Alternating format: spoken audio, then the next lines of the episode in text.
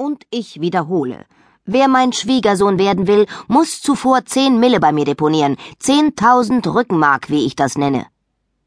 Woher soll ich die nehmen? fragte Max Timber bitter. Sie wissen doch, was ich als Gärtnergehilfe verdiene. Es ließe sich damit sparen. Aber Sie sparen nicht, sondern Sie spekulieren damit. Aber doch redlich, mit meinem Geld auf eigene Gefahr, rief Herr Timber und erregte sich.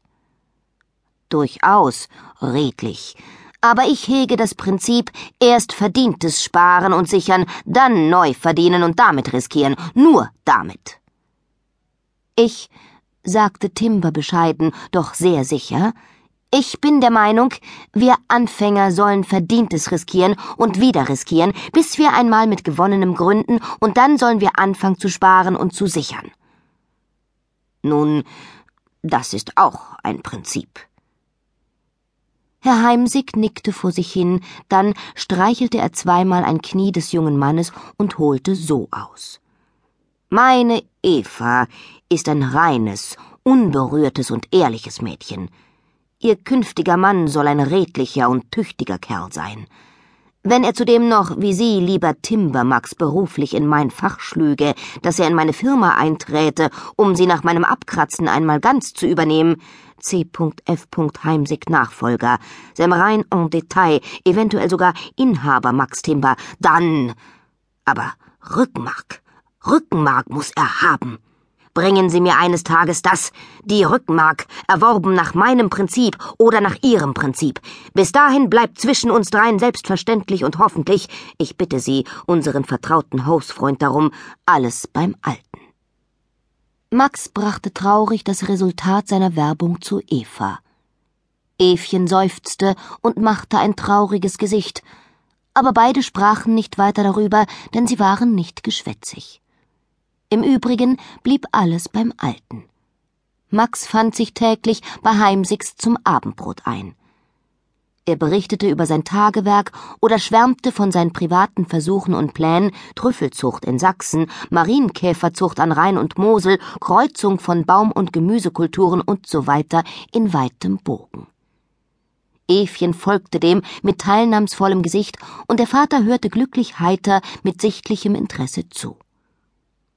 Mittwochs und freitags begleitete Herr Timber dann das Mädchen um neun Uhr noch zur Klavierstunde. Es war zwar eine recht unschicklich späte Stunde, aber Herr Masalino hatte keine andere frei, und man konnte sich glücklich preisen und geehrt fühlen, bei dem berühmten und allbegehrten italienischen Meister überhaupt aufgenommen zu sein jedoch auch, wenn Max sie um zehn Uhr von dort wieder abholte und er sam schnurstracks heimbrachte, war Evchen nicht zu bewegen, seinen Arm anzunehmen. Sie lehnte das prinzipiell ab. Max war auch schon glücklich darüber, neben ihr herschreiten zu dürfen, und wenn er zwischen dem wenigen, was sie unterwegs sprachen, einmal sie anblickte, dann sah er in ein glückliches Gesicht.